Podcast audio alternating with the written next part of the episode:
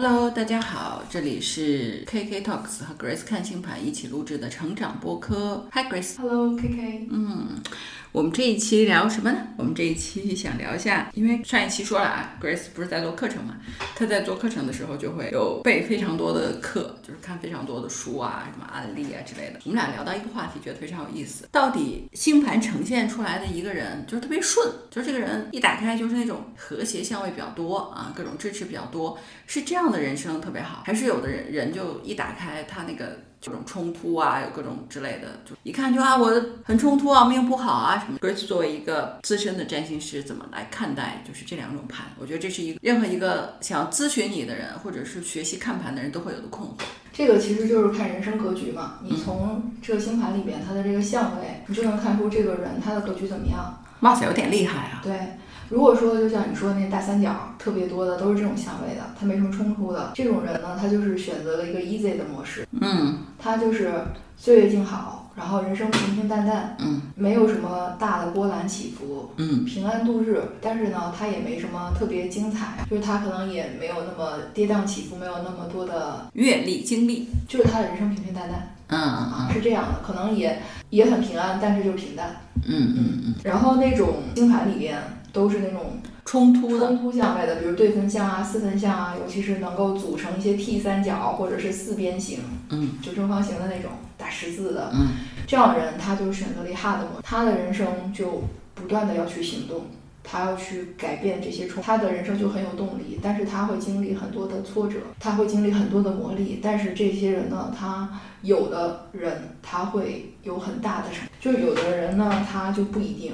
因为如果说这个行客太过严苛，他无法承受，尤其是他年龄比较小的时候，经历重大挫折，他的人生可能就一蹶不振，甚至可能他会选一些比较逃避人生的方式。哦，其实最好的是那种既有和谐相位啊，又有这种冲突相位的，这种是比较好的。嗯因为和谐呢，就这种大三角一百二十度的这种关系啊，它是一个等边三角形，嗯它会让你感觉到舒适，然后你做什么事情很顺利，嗯就水到渠成啊，心想事成这种感觉。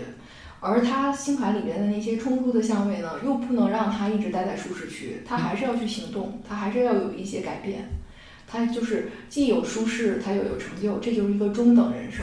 嗯。嗯，这种是我觉得最好的。那就这跟你之前对命运、对星盘的这个理解有什么不一样吗？就是说，你对这个东西的理解是经历过一个什么样的过程吗？因为对于小白来说，他可能心路历程是跟你刚开始的时候一样。嗯，我其实刚学占星的时候，我是对着我星盘哭过的。嗯，因为我有很多的行客，但是我也有一些和谐相位，所以就是帮你撑过了那个时刻。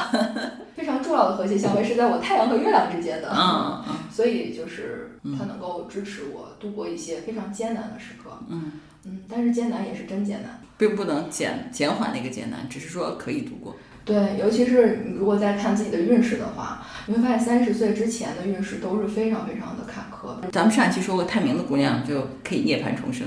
对，就是因为我有太明相位，所以就是即使可能经历过一些一些特别重大的人生的危机，嗯最后也都撑过来了。嗯嗯，然后就会变得更强一些。嗯就是生命它有韧性，不是说你就变得更强壮了，啊，而是说你的生命就更有韧性了。对，所以咱们俩不是给小朋友们有建议嘛？就是说，你现在艰难这个事儿吧，哎，又回到那个话题，就是为什么你会看星盘这个事儿挺重要的。当然，你可以问，你也可以问占星师啊，你可以问占星师，就是你现在特别艰难的时候呢，你别怕，你熬过去就好了。我和 Grace 都有过，就我们俩三十岁以前都不太如意，可是那个时候没有占星，那时候不就不知道这些，就只能扛着呗。但是如果你懂一点占星，你可能就会知道我什么时候这个事儿就过去了。你知道人往前看这个东西，最主要的是希望，只要有希望，你就觉得这个日子不太难。对，嗯因为我自己是早年特别坎坷的嗯啊，所以我在看盘的时候就比较能够去懂得别人，嗯不容易。嗯嗯，所以很多客户来找到我，他们会在咨询里边就大哭一场。嗯然后就和自己和解了。就他可能自己都没有意识到自己实际上是在走一个特别不好的艰难的运势，嗯，然后让他无法去活出他生命的华彩。其实他们可能已经刚已经都已经进入下一个特别好的运了，他都不敢相信。嗯，对的，因为太太久了。对，因为前面的这个东西太久了，我前面差不多三十年都是那种很难的，嗯，就是每个阶段都很难，它有不同的难法。然后到了三十岁以后呢，释然了，对，嗯，他就认识到那儿了。所以我们在呃，就是节目里面常常去给大家举这些例子，因为都是一些很真实的事情，就是希望帮到大家。就是你运气好的时候，比如你现在做事情特别顺利的时候，嗯，当然跟你努力有有莫大的关系，但它并不是必然的一个结果。运气也常常在里面起到很大的作用。但我们顺利的时候，通常想不起来这个事儿，我们会觉得说都是自己好呀，我棒啊，我厉害呀，都是这种。但是当这个运势过去的时候，你就会觉察到这一点。对，嗯，那么当自己运势不好的时候，就处在一个非常苦闷、艰难、挫折，然后还有很多的那种挣扎、压抑，别人又看不出来，也无法帮到你的那个时候，那时候通常就会感觉到啊，命运这件事情就开始理解了，命运和运势。所以为什么人在年纪大了以后，我们常常说，节目里面给大家说了，就是你二十五六岁你不信命就对了，对吧？对，因为通常你在三十岁左右的时候，你才能感知到命运，就是你第一次土星回归的时候，你才能感。哎，顺便说一下，李佳琦同学就是现在三十岁，对对吧？他这两年是不好过的。嗯，对，就说就是人在三十岁左右的时候，你才会感受到命运的冲击。而且李佳琦他今年翻车嗯和去年翻车都是在水逆，嗯，所以水逆的时候对于他是不利的。所以大家可以理解，就是命运的冲击这回事情。你说他直播间里面，他直播了这么多年，他难道没有遇到过类似的情况吗？嗯，他为什么就会在这一次出这种状况？肯定是就是很突如其来的事情。对我们不说他命不命运，那肯定突如其来的事情。大家还记得翟天临？翟天临之所以就是命运，是因为当天我我记得我看到过一个留言，当天弹幕找他提问，他不是当时在考博士还是博士答辩忘记了。嗯然后他弹幕里面他去做直播，的，还问好多问题，翟博士什么各种都是夸他的。弹幕里面有几百个、上千个问题，他挑的只往这个问题回答。命中注定，命中注定，就是我当然不是想把它归结于命运这个事儿，我只是帮大家理解一下，就这个突如其来的这个东西是你无法抗拒的，是你无法预计的，对是我是想说这个东西，他好像也是在土星回归的时候遇到的这个事情。是吧？我就说，所以就是你三十岁以前觉得说占星不就是个迷信吗？我们科学教育的人怎么会理解这种？怎么会相信这种这种没有逻辑是吧？无脑不科学的东西呢？我我都特别支持你啊！就是我们都受过多年的科学教育啊，直到我们真的遇到命运的难题的时候，对，所以就是当我我是在三十岁的时候才接触占星嘛，现在四十多岁，十几年过去了，随着就是学占星，然后也帮别人了解他们的命运，然后现在也在教占星啊。然后就越来越觉得，就是你知道一些还是有帮助的，但是你也不要迷信。啊，对，我们后来就回到这个不要迷信这个话题，也很值得说一说就。是前两天有一个小伙儿，然后他来找我想择日，嗯啊，然后就被我给拒绝了。他择日是什么事儿呢？就是他有一个提案，他要就报告给他们大领导，特别希望这个项目能够通过，嗯，然后这样领导不能对他有一个好印象吗？他以后就能在公司里面的位置提升一些，领导喜欢他，他就能够升职。他想特别多，就脑补了一堆有的没的。然后呢，就说，哎，Grace 老师，什么时候我来做这个提案？对我来说，这个提案是最有可能通过的，结果是最好的。我说你想多了，关键就是说你这提案有没有做好，是不是你们单位需要的，对呀、对吧？你掌握的信息和你领导掌握的这个信息，它是不是匹配的？比如你在你的层面，你觉得这提案特别好，在你领导那个层面，可能觉得这个事根本就没有必要，所以这个提案它通不过，可能也很正常。你也不用觉得没通过，领导就不喜欢你，或者你没有价值，都不是。对，所以我们能不能就是把命运的问题归命运，把自己努力的问题归自己，把逻辑的问题归给逻辑呢？就是不要迷信。对呀、就是其实不用什么事情都那么迷信，对吧？对对对嗯，你该努力努努力你的，你所有的努力全都耗尽了，无法解决问题的时候，才考虑一下这是不是个跟命运相关的问题。命运是一个很高维度的东西，管不了你那么细碎方方面面的问题，对不对？你把自己想的也太重要了啊！你连你今天 project 顺不顺利都命运都要管了吗？对啊、而且有的时候呢，就是你过于去关注这个结果的时候，你反而不会重视过程。嗯，就是不把自己努力的事儿做好。对你没有把每一步该做的事情做好，然后考虑周全，那你最后那个结果可能也不是很好。就算给你选了一个特别好的日子，又能怎样呢？就像有些人他生宝宝，他要择日，然后那个宝宝他就不那天来，对的对的，哎，我我他看过很多个，想法。因为我占星师朋友，嗯嗯，他生宝宝的时候，他就给自己孩子择了个日，这也很正常呀。很很正常对吧？他又是个女占星师，嗯就他家宝宝就是不不，对他宝宝就有自己的想法，就最后就是没办法，就得听宝宝的。嗯，对的嗯。不要以为就是我们不要以为可以安排命运，我们以为自己是谁。所以他通过这件事情，他后来就对于给孩子择日这件事，他有了新的看法。嗯，他以，前一直就是帮人家择日，你哪天生啊什么，直到他自己生宝宝的时候，哎，他意识到了孩子是有自己的主观意志的。或者说命运有他自己的安排。对，因为他这孩子他哪天生，他什么时候生，他的命主星不一样，对的，这是他自己选的。家里面是有这种传统，我觉得是很厉害的，这种有这种天分。所以呢，就是我们这一期有点漫谈啊，就是去聊一下就是遇到的一些案例啊，一些事情。所以呢，一方面我们是 怎么说，就理解命运这个东西，在人生的呃，比如说五年、十年这个尺度上，能够展现出它的威力的，就是它的你你可以看到你的趋势，就是你这十年什么样子，你下一个十年什么样子。而且特别神奇的事情是，很多找 Grace 来看盘的人，他刚好是在转运的时候。对，就是他是在上一个运快要结束了，下一个运快要开启的时候，其实好好多个好像都是这样子。很多，而且他们后来都来 update。嗯，就说那个时候我真的就不一样了。对，所以其实人自己也也有一些直觉，我觉得。是的，因为其实人在转运的时候，你是不知道未来你会走到哪里去的，嗯，你就知道好像有什么东西不对了，在变了。你在一个巨大的漩涡里边，比如说你周围的人对你的态度不一样了，或者说你接触到的事情不一样了，嗯，然后你也觉得好像有了新的机会，或者说以前的机会消失了，会有巨大的恐慌。我未来可去可从？我该做点什么？但是如果说你去通过这个运势来看一下，其实很简单，就是你看看你下面那个大运。它那个星是在哪颗哪个宫里边？它是哪几个宫位的主星？然后它和其他的什么宫位有相位，你就知道你后边的那个运主题是什么了。嗯，好吧，大家知道能看就行了。他说的这些并不简单，好吗？这个这个我们都理解一下，OK。总之呢，所以我们就就理解一下啊。第一就是人生的重点就要转移了。啊，所以为什么第一点就是二十五岁以下小朋友不要看，因为你根本就不知道什么叫命运。对嗯，二十五岁以下小朋友问的问题就是，我未来有多有钱？对，我能不能嫁入豪门？我能不能嫁入豪门？我和我的男神能不能结婚？然后 Grace 就说你男神就是你们俩已经认识了或者怎么样？他说不，我没有认识他，我就是问一问。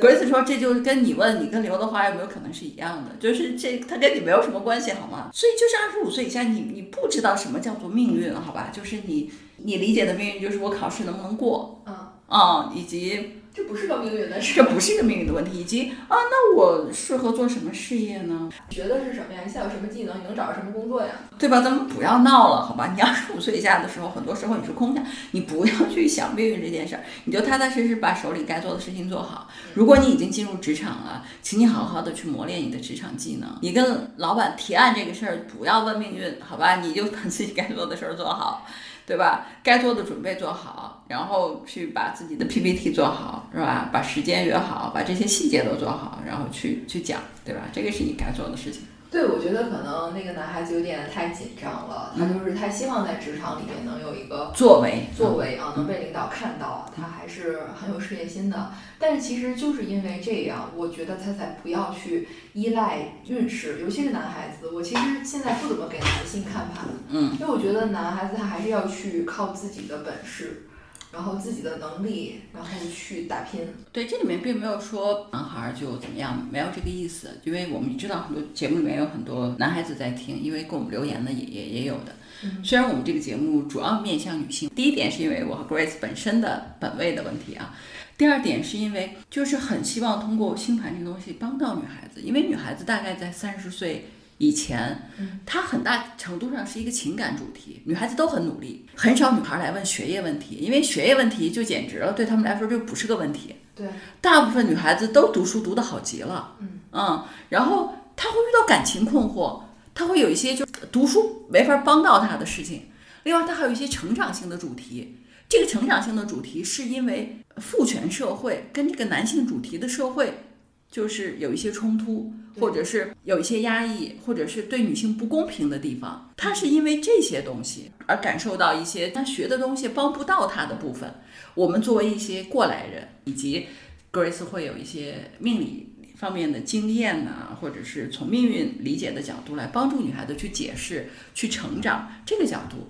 那你说为什么不给男孩看？男孩子们，这个社会就是为你们打造的，好吗？对，你们已经已经是王子了，好吧？你们已经是非常非常多的帮助了。你说，你说，那我跟别的王子比还不够好，那我就帮不了你了。雄性的社会是这样子的，就是会有一些原生家庭带来的东西，就是限制。你说我的家境，比如说没有那么好，或者是怎样，但是真的这个社会太多机会给到男性。嗯，是的，而且其实就算女孩来找我看盘，她们也不是依赖命运的，嗯，她们也只是来去通过星盘的角度去理解。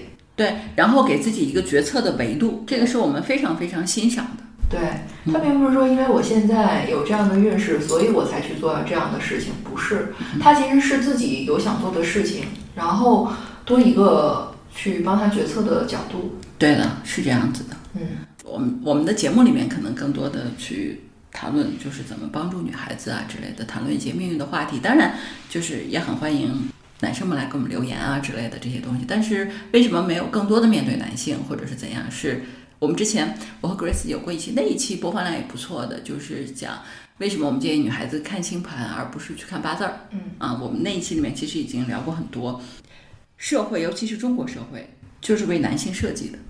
亚洲社会都是这样。呃，亚洲社会都是这样子的，就是他就是真的是，所以在这个社会里面，我觉得作为男性来说的话，当然，如果是一个比较纤细的男性，就是比较敏感的，嗯比较那种，Grace 看过一个月巨蟹的。嗯、这个可能是这个社会对这种男性不太友好，非常少量的，嗯，就是你更更感性，然后可能更更宅家一些，然后更希望更多的陪伴之类的，就是你跟传统男性的角色的性格是不太一样的，其实也是会受到压抑的。嗯，但是我觉得男性在这方面他们的矛盾或者是焦虑会比女性小。小很多啊，对，因为他本来第一比较钝感，第二就是感情在男人的一辈子里就不是什么主题，男人的主题只有五 K，都是留给兄弟情谊的，好吧？其实这样反而好，因为你想，如果两个人都是那种特别深情的，或者是都是在情感中去有主题就很麻烦嗯，对他恐怕他俩的关系和他们未来的生活就会被这个消耗。对所以社会给男性的主题就是搞钱搞事业，男性本来的主题和战场和自己的那个驰骋野心的地方也是搞钱搞事业。中国女性就是为什么就是婚姻啊什么很多东西也不太很容易有挫折困惑的问题，其实也在这儿，因为也没有什么。女性对男性的要求很高，但男性不觉得自己有那个要求，所以其实有很大的偏差。对啊，所以你看现在那个恋综嗯《再见爱人》嗯那里边就好多人吐槽嘛，对啊，就就就觉得说这俩人就该离婚啊，还在这儿掰扯什么呀？就明显的看出来就是不合适啊。嗯，就说这个意思吧吧。节目里面更多的可能讨论女孩子更多一些，女性更多一些。嗯，是因为我们中国女性在成长的过程中，很多问题没有答案，对，给你的答案都是简单粗暴，并且就是是不 OK 的。嗯。嗯，所以就是这意味着每个人探索自己的这个东西需要更多一些。对，星盘能告诉你的是是怎么样，你可以怎么样，但是它并不帮你选你一定怎么样，嗯。因为那个选择是在你自己手里的。比如说我们讲到南北焦点的时候，嗯，南焦点代表你的天赋，就是女生俱来就是这样的，你有这方面的才能。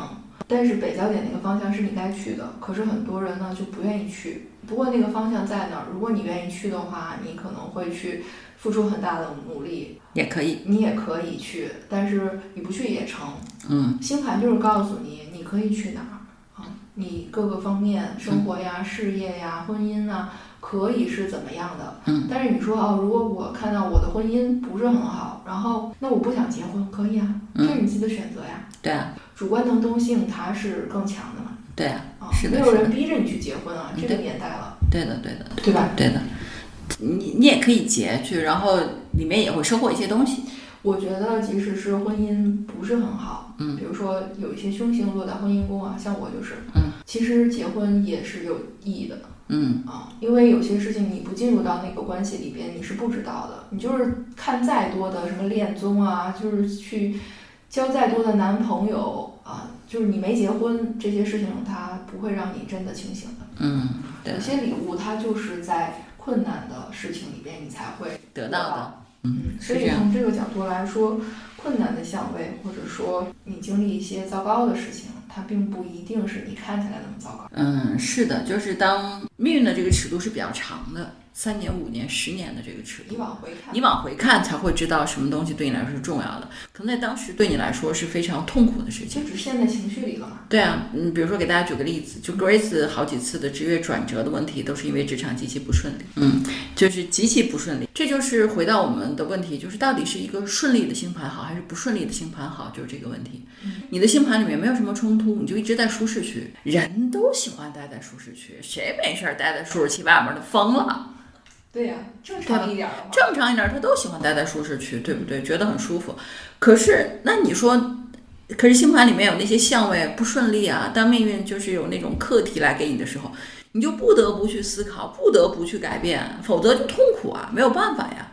在当时当刻都是极其痛苦的，可是往回看，可能都是巨大的礼物。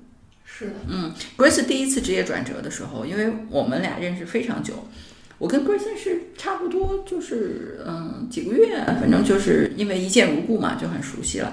然后我大概就跟他说，我说你不太适合你们单位，就是你比较适合换个单位。嗯，说我我很好，我们单位很好啊，离我家很近，你知道吧？这就是二十出头的 Grace。然后说离我家很近，还蛮好的。那我说那好吧。后来他就是在职场遇到了极大的不顺利，然后他就换工作了嘛。换工作以后跟我说说 K K，你知道吗？我确实早就应该走。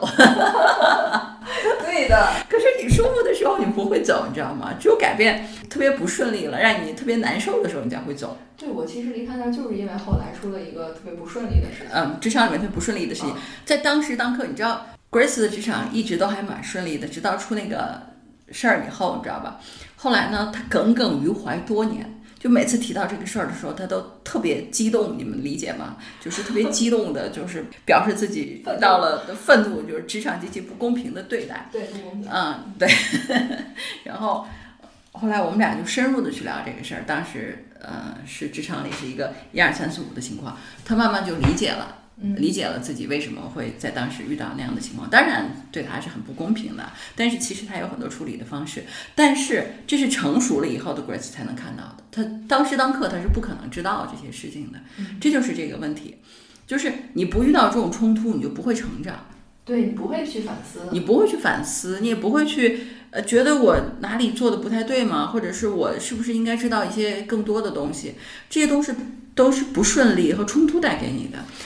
对，而且你当时在一个那种情绪里边啊，嗯你是走不出来，你也不愿意承认是自己也有问题。对对对，对吧情感上接受不了。我自己的问题就是我早就该离开那儿，嗯因为那儿不适合我，你早就跟我说了，嗯，但是我没有，嗯，对啊，所以就是这些事情它必然会发生。对的对的。所以当看到这一点的时候，你不就和解了吗？你不就成熟了吗？你不就走到下一个职场里面去了吗？星盘顺利好还是不顺利好这个事儿，冲突才会带给你改变，改变，改变通常都是好的。对，嗯如果有两条路，嗯。嗯，你不知道怎么走，你就选那条带给你改变的路。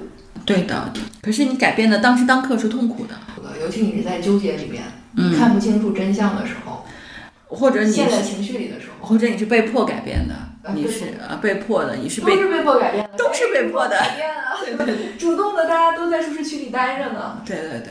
对吧？对，所以我们就回到命运礼物这个事儿，命运的礼物。有的时候是一个甜果子，有的时候是伪装成苦果子的甜果子。所以好多朋友来找我看事业啊什么之类的工作啊，他们也是面临改变，你知道吗？就是被迫改变啊，我就恭喜他们。嗯你终于改变了，你不改变，你的人生就就这样了。嗯，可是你改变了，你就有好多的机会。对，但是你当时当刻的痛苦是无法避免的。对，嗯，但是如果说你改变了很多次以后，你每一次都未来比之前更好了，你就不再害怕改变了。嗯，对，但这需要时间嘛。你像我，我从体制里面出来，是吧？从一个体制里面还不错的位置上嗯，出来，光适应就适应了半年，真的很难适应的。那你适应的很快了。啊，我就想说这个事儿嗯，就是确实是确实是不容易的，就是所以我能理解大家的那种变革来的时候的那种难过嘛。但是拉长了距离看，还是那句话，你你比如说你问这是不是一个有关命运的问题，你就想想这个这个问题的尺度是在什么层面上。如果这是一个明天就能解决的问题，这不是个命运的问题，好吧？就是比如说我明天考试能不能过，这不是个命运的问题。但是如果这个问题会关系到你未来三年、五年、十年，这大概率就是个命运的问题，是的，至少跟命运相关。其实常常就是你在转运的时候会发生一些让你不高兴的事情，嗯然后它就是命运在告诉你该变了，嗯。你该动了。对你如果自己不主动的去改变的话，它就会发生一些事儿推着你去改，你就被迫去改变，被迫改变。对的，然后你不高兴啊，但是其实呢，你改了以后，你会发现，哎呦，我早点改呀，多好啊！对这个就是说的再什么一点，叫做顺逆皆宜的人生，是吧？就是嗯小朋友们，你们顺利的时候呢，就好好享受自己的这段人生，也蛮好的。同时抱一点警惕之心，就是你是不是在一个温水煮青蛙的环境里？啊，这个社会的这个大变革是这么剧烈，我觉得这个也很难讲嘛，对吧？那你顺利的时候呢，你就享受你这段顺利的时光。但是当你开始不顺利了，或者是遇到一些事情的时候，你不要害怕，这大概率可能是命运来给你一个礼物，夹杂一个考验之类的东西。所以，因为有很多小朋友在跟 Grace 学习看星盘了，就像 Grace 当时看到自己的盘也哭了一半儿呢，所以就不要太担心。比如说，你看到你的盘是一个可能有些冲突啊之类的那些盘，这可能是好事，就表示说命运在某些环节上就会给你带来一些礼物了。如果没有这些礼物，你就无法成长。嗯嗯，对的。你像我有一颗土星啊，嗯其实它那个位置就蛮辛苦的，尤其是在我早年上大学之前求学的时候，你可能很多人觉得说啊，土星是吧？那你肯定学习不好呀。可是你知道这土星它表现在什么上面吗？就我老搬家，离学校特别远。对，单程就得一个小时。嗯我小学升初中的时候，六年级搬家了，然后跨着四个区，我要每天倒公交车，然后来上学，然后这样跑了一年，最后考到海淀，嗯就我们家门口的学校，嗯然后在那儿读了六年。嗯等到我高二的时候，我们家又搬了，又搬到一个要跨着好几个区，单程都得四五十分钟这样的。所以我的这个土星，它就是在这上边儿，就是你天天得花好多的时间在路上，非常的辛苦。对的，你完全想不到。而且你们知道吗？就是从这一点帮大家理解一下，命运是不公平的。Grace 每天要花几个小时在路上去上学啊，然后她有一个同学就住在学校隔壁，他可以每天听着打上课铃的声音下楼进教室都不会迟到，因为，只有三五分钟。所以大家理解一下吧，就是命运这个事情是不公平的，就是真的是不公平啊。真的是不公平的。而且高考的时候，我们不是就海淀区排位嘛，嗯这一片区，嗯然后考试，嗯我呢就抽到了我们那片区最远的那个学校，嗯然后单程的比我上学还要远一半儿的路程。嗯就是高考的那几天，每天就是要骑车到那儿去，一个半小时骑到那个学校，嗯，然后考试，然后再骑回去，第二天再考，就是这样参加的高考。而你说的那个同学，他他就抽到了在我们本校考，对的。嗯，所以帮助大家理解一下吧，就是命运的顺境和逆境的问题。对呀、就是真的是不公平的，它就是这样呈现给你一个样子对，啊，你无从谈起。你你，就我觉得像 Grace 这种真的是很要命，就你同学就每天带上课铃晃进来，永远不会迟到。你每天就要起很早很早，然后就是一路奔波，而且还会遇到恶劣天气。对呀、嗯我有一次，我记得是我高三那年元旦联欢会结束以后，北京下大雪，就那个雪都没到小腿肚了。然后我得回家，然后公交车都停了，我就推着车两个小两个多小时吧，然后我就推回家。然后我是在那个复兴门那儿有个桥，我在那儿看到了我妈，她来接我。其实那儿离我们家还好远好远呢。嗯我们俩又又这么走着回了家，你就知道我这土星在我这学业宫位里边，他给我的这种困难，并不是我学习不好，而是说你确实有很多的艰难要克服。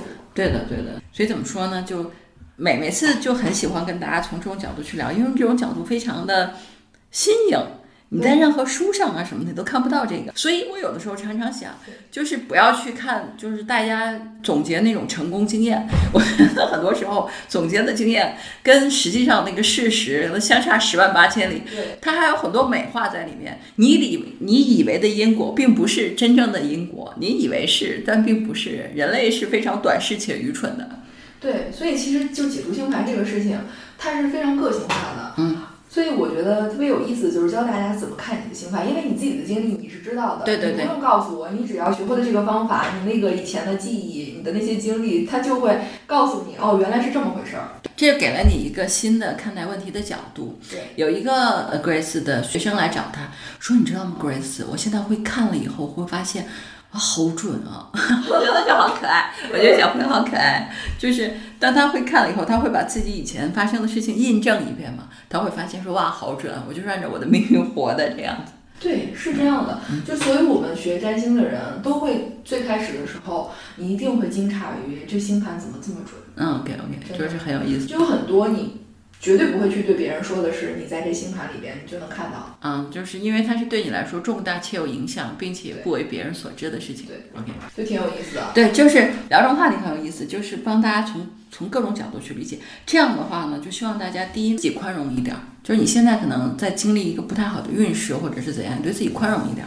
对吧？它过去之后，你就会心情变好，或者怎么样？我们不说世俗意义上的成功，就是你事业有多棒，赚很多钱，至少你心情会好起来，你会觉得一切顺起来了。嗯。还有一点呢，就是大家不要去 diss 别人。比如说你在读书的时候，你同学怎么学也不如你，他就是读书不太行。嗯。有可能他是因为土星在那儿啊，对，对不对？他就有可能是有些地方很艰难啊，对吧？你比如说。比如有的人就是表达很好，我说过我在这一点上就还其实是还行，就嘴比脑子快，当然也会惹祸啊，就是嘴比脑子快会去说。但有的人他就是在表达上没有那么好，就是他可能就很容易词不达意，或者是他表达的并不是心里想的那个意思，很容易被误解。你会觉得说这都不会吗？千万不要这样想，他可能就是刚好有一些什么东西在。在他表达那个宫位里面，就是他有一些阻力，他没有那么顺畅，很有可能他未来在这个地方有很大的成就。很多人都是这样子，然后就一定要去用文字书写自己，表达自己，就最后成为大作家。所以我觉得这就是当我们理解了一些东西之后呢，就是一个是跟自己和解，包容自己；另外一点包容别人。很多人就是因为自己顺利啊，特别喜欢去。diss 人家，你像李佳琦这个事儿不就是跑去问别人说你是不是不努力？你这种话，你不就是因为你顺风顺水吗？对不？觉得说啊，那别人是不是不努力？谁说别人不努力了？总之，我的意思是说，呃，这样我们也对别人有一些宽容和包容。对，实际上我觉得占星书它就是让你能有一个更多元的视角去理解。各种人的人生是这样的，每个人都有不如意、很难的地方，不是说你含着金勺出生你就没有难了。对啊，就是很难，更难啊！就富二代很难的。对，嗯，而且这种难呢，其实是无法去理解的。对他，他怎么跟你表达呢？我之前看过一个关于富二代的一个东西，我还挺感慨的，是某一个吧，家里独生子了，他爸爸是因为是做化药的。我不太知道是原料药还是嗯成药，总之他爸花了十几年、二十几年吧，把公司做上市了，家里大概身家也有多少个亿，十几个亿、几十个亿，然后只有一个独生子，然后他爸当然就带在身边带他嘛，然后也带了几年，四五年这样子在公司把公司交给他了，好，四年都没有就破产，嗯，有人带他去赌博，哦，去澳门赌博，很快就把家产败光了，这就是富二代的痛苦之处，就是在于我们普通人是别人。不值得算计你，因为你那点钱不值得他花那么大的成本去算计你。但是像富二代这种这种身家的，就值得有人组织三十个人、五十个人、一百个人的团体去专门算计一个人，对不对？去谋算，因为你值得呀，你的身家值得他。他得修炼到什么样的道行，才能在二十几岁的时候就能够就能够抵抗这样的做局呢？这就是那个层面上的痛苦和困扰之处。就普通人有普通人的烦恼。有钱人有钱人的烦恼啊，就是你就是人生的烦恼啊，就是不会落下的。对，有有些姑娘说，哎，我能不能嫁入豪豪门那么好处的吗？对呀，说真的，嫁入豪门比起你搞事业这个事儿，还是你搞事业容易一点。还自己有钱，嗯，就是比那个要容易很多。那一套心法，对那一套如何和豪门婆婆们啊，还有那些大佬们啊相处。嗯，对的，对吧？那然后是领怎么教育你的下一代，然后让他们更强？嗯，对呀、这是很 很艰难的课题。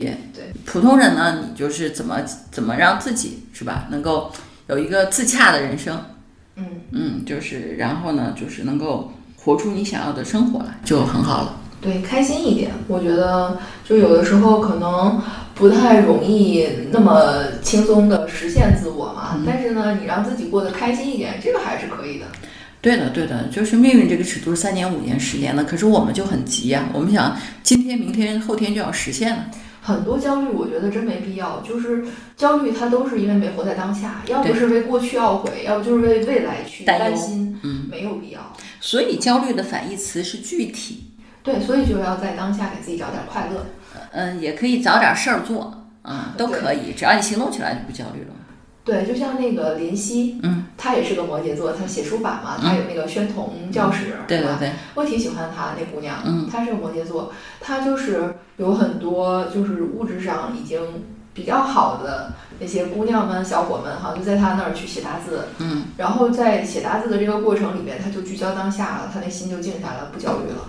嗯，对的，对的，是这样子。其实这是一套心法，就是每个人在成长的过程中都会有一个自己的心法，就是，你那个焦虑心起的时候，就是你那个心猿意马啊，心猿意马起的时候，你怎么对抗这个东西？不同领域的人有不同的方法。你是怎么对抗？我有知识管理的这一套系统啊，对吧？现在就是就是这这是一套方法论。哦，我正在啊、大家期待一下，我正在做这套课程啊，就是给所有知识工作者工作者的方法，嗯，就是如何能够快速的就解决你的信息焦虑、信息过载，以及快速推进你手头的项目，以及让你有一种啊第二大脑吧，对，第二大脑的这个课程，让你有一个外挂，就像那个。钢铁侠一样，钢铁侠之所以厉害，不是因为他自己，对不对？他有一套外挂，这套外挂，他想飞的时候就可以飞，他想举重的时候就可以举重，是因为他外挂设计的跟他自己很匹配。呃，我的课程里面就讲这个。啊，好棒，嗯，就是讲这个东西帮助知识工作者，因为艺术这个东西，其实某种程度上是这样，我们知识工作者都希望自己进入心流，对吧？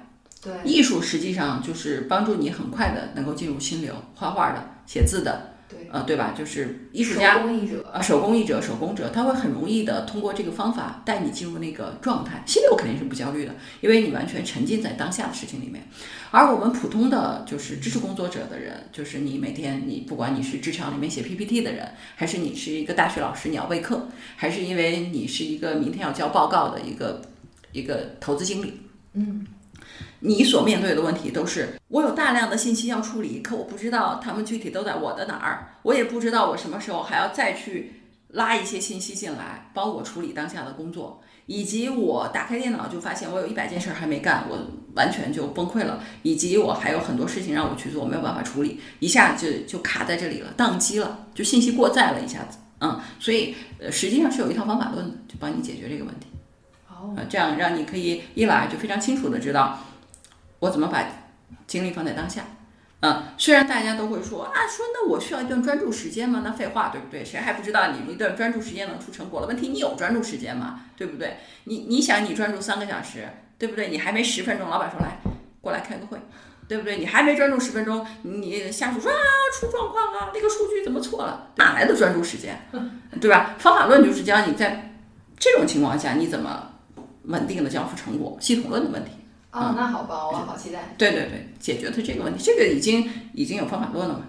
你问我怎么解决问题，就是我就是去学习研究，因为我兴趣在这里，就是用工具来去建设一些秩序感。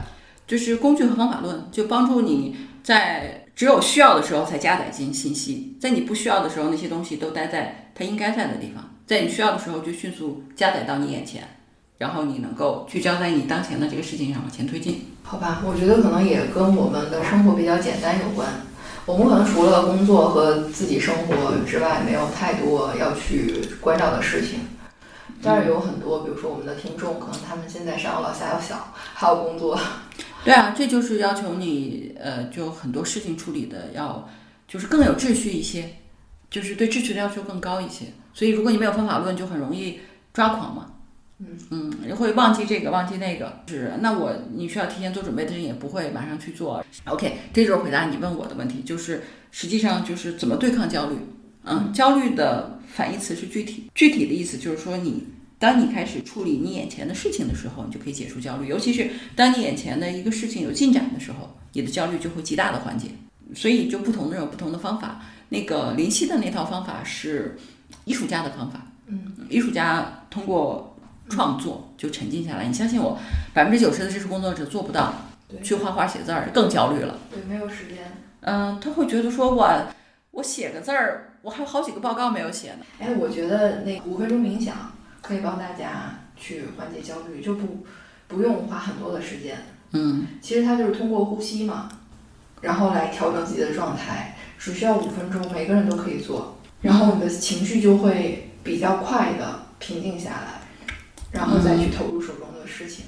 我觉得这是这样子的，就是实际上我们很难从一个比如说很容易焦虑的状态，过渡到一个就一下子就进入到一个啊不怎么焦虑、很专注的状态，其实不太可能。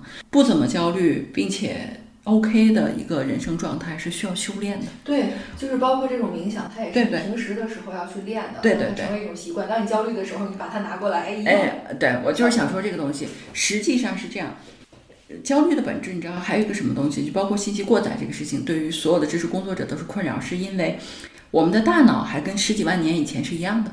嗯，就你能思考的事情，你的带宽，而不像今天的计算机一日千里，对吧？嗯计算机今天是什么 A 三的芯儿，明天就可以换个 A 五的芯儿，它就快速运转。人脑不行，就人脑卡住了，我们被物理限制住了，是不行的。所以我们需要修炼和自己的肉体这个东西匹配的方法论。嗯，是这个意思。嗯，不同的人，就像双鱼座艺术天分高的人，他就就是创作艺术创作就可以帮他很快的音乐创作，什么美术创作，我觉得都是灵性的这个部分啊。你说的冥想其实也是这种人更适合，嗯，就是他更艺术偏艺术的这个东西。还有一部分就是理性强的人，理性强的人很难用艺术的东西去对抗焦虑，他只能用方法论，嗯，啊，理性的思考，是你那一套。预先设置好的、加载好的程序，然后当遇到某种情况就加载某种程序，然后就啊就推进，就像钢铁侠那个东西对，这个是适合理性的人的这一套。好吧，OK，艺术的人就我这套。对艺术的人就 Grace 这一套啊，理性的人就稍微等我一下，我我我我这课快了，好呀好呀，那我介于介于两者之间，我也你就可以都试一下，然后跟大家来分享一下，你觉得哪个报名。OK OK，嗯、所以呢，就这期是漫谈嘛，就是帮我我和 Grace 过个几期就会有一期漫谈，就是我们俩去聊这个东西。今天聊的这一期的主题，其实就是想帮大家理解一下顺逆皆宜的人生这个意思。星盘里面到底是顺利好多一些好，还是不顺利？对人生其实完全取决于你看待这个事情的角度。对，还有你对于这个运势的了解，嗯，以及你相应的调试。对对，以及你大概希望一个什么样的人生？对，我觉得很多的焦虑或者是心理问题，嗯嗯，都是在就是自我的要求比较高的人身上，嗯或者说他对未来的期待比较高，呃，对对对对这个就是给自己增加很多的困扰。对的，其实命运呢，它都会把你带到你该去的地方，你就顺其自然的走就行了，不是因为你特别的呃 aggressive 或者是特别的努力，你就能够提前得到那些东西。对对对对，对吧？你可能就是顺其自然的、事事尽力的做，你也能得到。是的，是但是。你的过程里边就会少很多的自己焦虑带来的那种痛苦。痛苦和内耗，对自自己的这个东西压力最大，所以我们节目里面常常跟大给大家那些就是读书特别好的孩子们，就是小朋友们，就嗯。常常给这些小朋友心理按摩，对。就是因为他对未来的期望值非常高，他对自己的期望值特别高，对，他遇到挫折的时候格外不能接受。对他可能就对这事儿都还不熟悉、不了解，他就甚至希望自己一次就能达到一个特别棒的这种效果，这是不切实际的。如果他做了两三次还达不到他要的那个效果，他就自己自己否定自己。对他就没有自信了。但其实呢，他已经比他第一次开始做的时候好很多了。对的，就是你每做一次，你就更接近于那个成功，嗯就更进一步。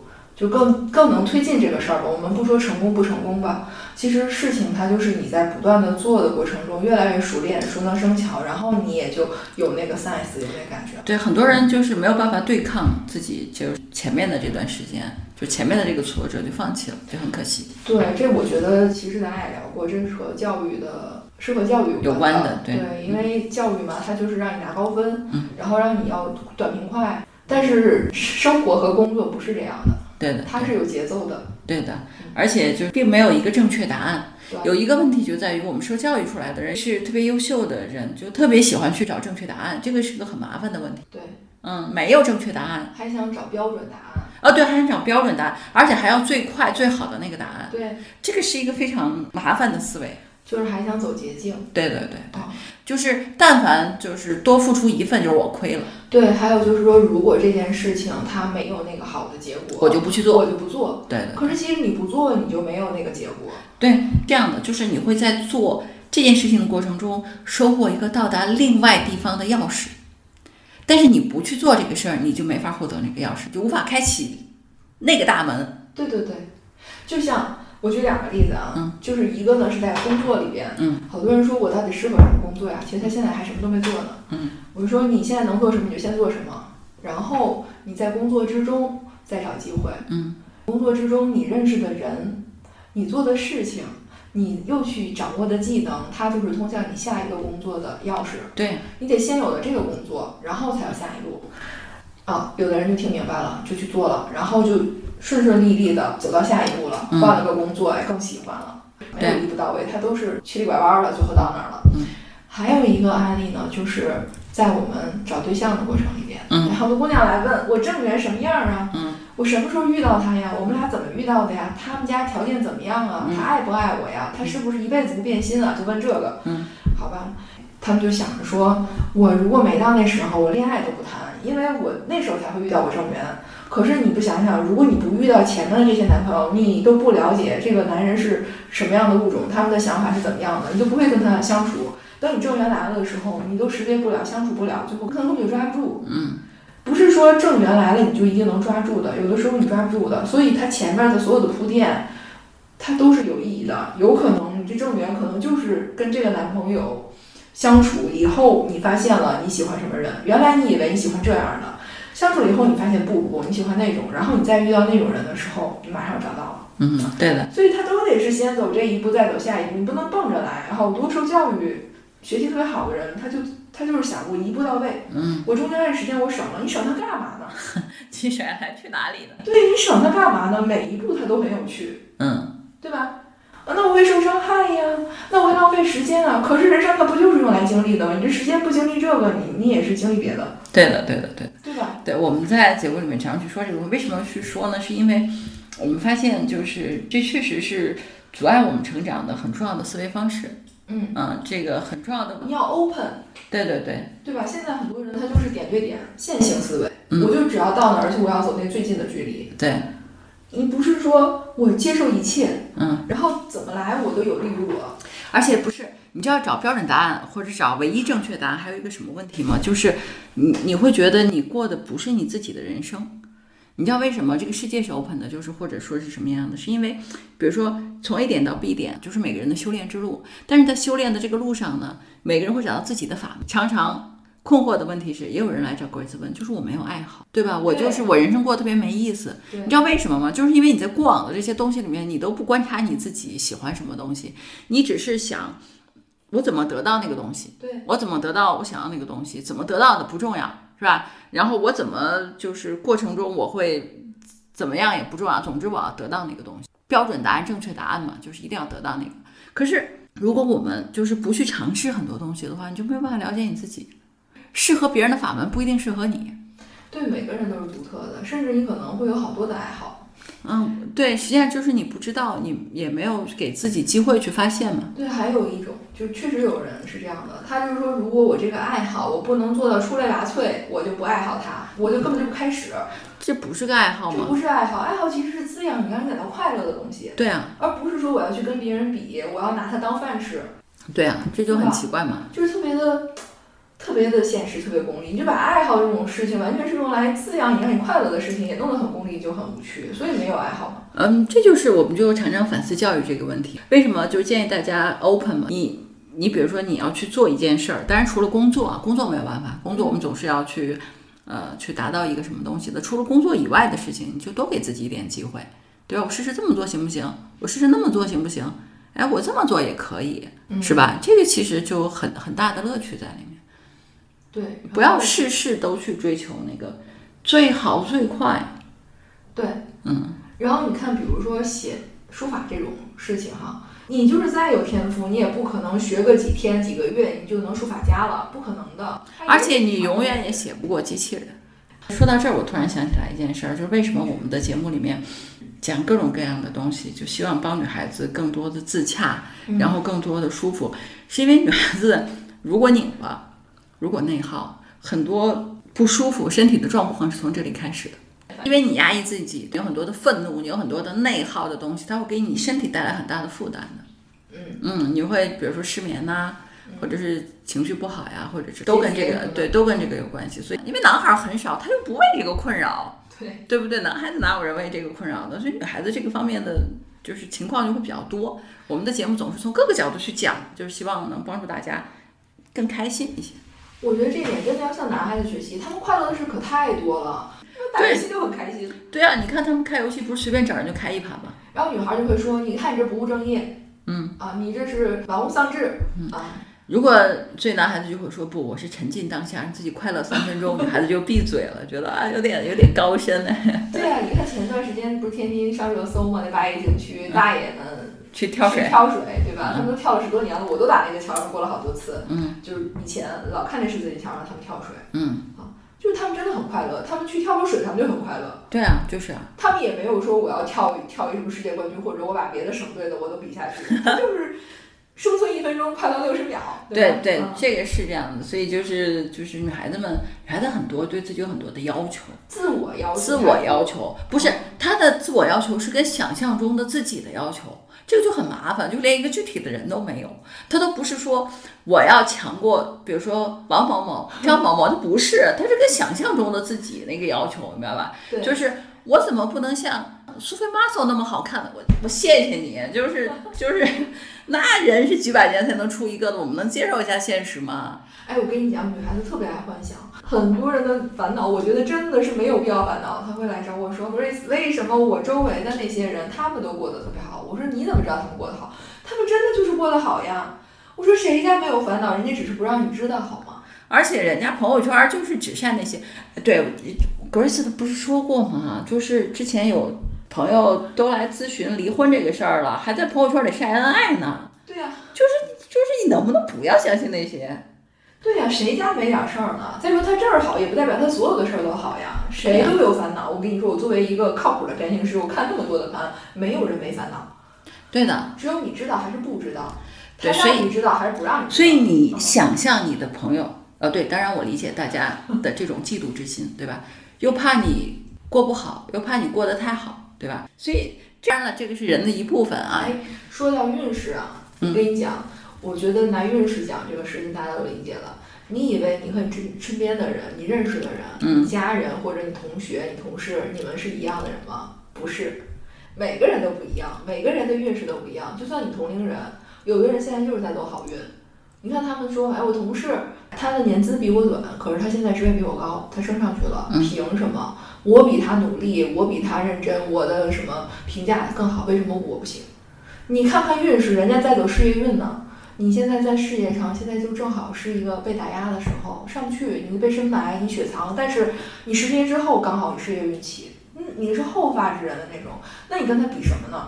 关于这一点，我们给大家心理按摩过很多次，然后有小朋友留言说，听到这里的时候觉得好解脱啊，觉得 啊没事，对对对，我就想说这个东西，就真的，所以就是不要被那些你看到的东西什么东西影响你，你关注你自己的事儿就行了。而且而且就是我回到一个问题在这儿啊，就是所以你为什么一定要做自己，知道吧？就是你一定要做自己，你千万不要压抑和委屈自己，就是为了什么东西妥协牺牲，这只会带来你的愤怒。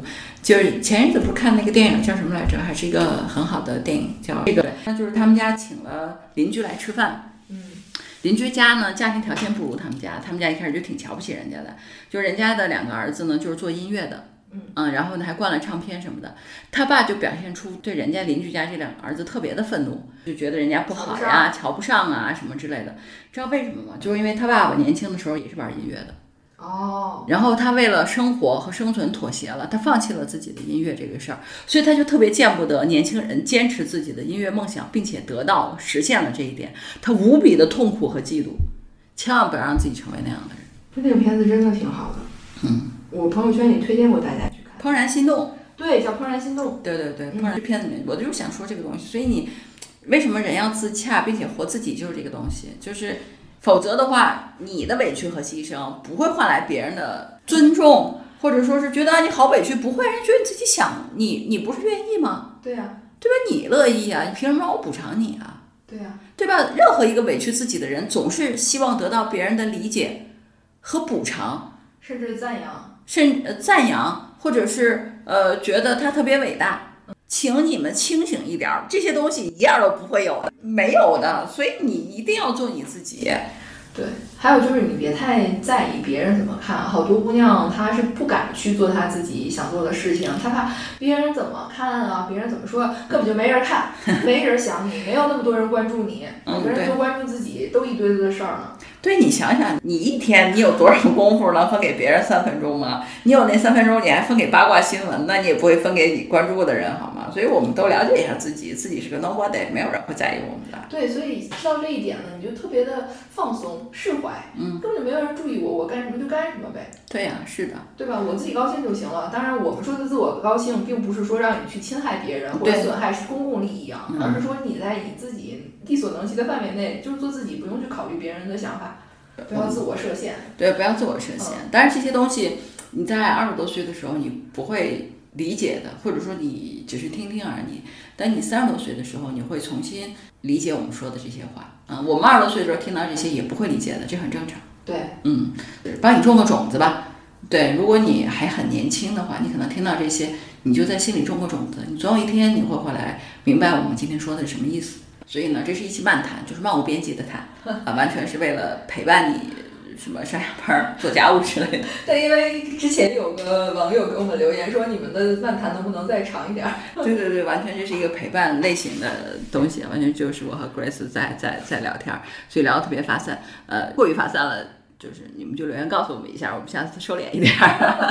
对对对。然后我觉得还是要扣一下题吧，就是运势嘛，嗯，就是每个人你有自己独特的运势，嗯，这个运势和你看的那个网上给你写的大众公众运势不是一回事儿哦，嗯，就是那个学占星会知道，就是你有你自己的运势，是拿你自己的本命盘推出来的，每个人都不一样，嗯，而网上那大众运势，它都是拿天象盘和那个某一个固定的盘，嗯，哎推出来这个天象它怎么走。啊，猜测你怎么怎么样，但那不是你自己的运势，那是一天象盘的运势。对的，对的。所以呢，你要了解你自己的运势。比如说，你现在是是适合在工作上异军突起呀，还是说你应该去变化变化呀？你的事业是属于那种在变化中求发展的，还是说你越稳定越好啊？还是说你现在就是个家庭运，你就适合在家里，你就适合去生个宝宝，照顾小朋友。然后，哎，四十岁以后你的事业运起来了，那个时候孩子也大了，你再去搞事业。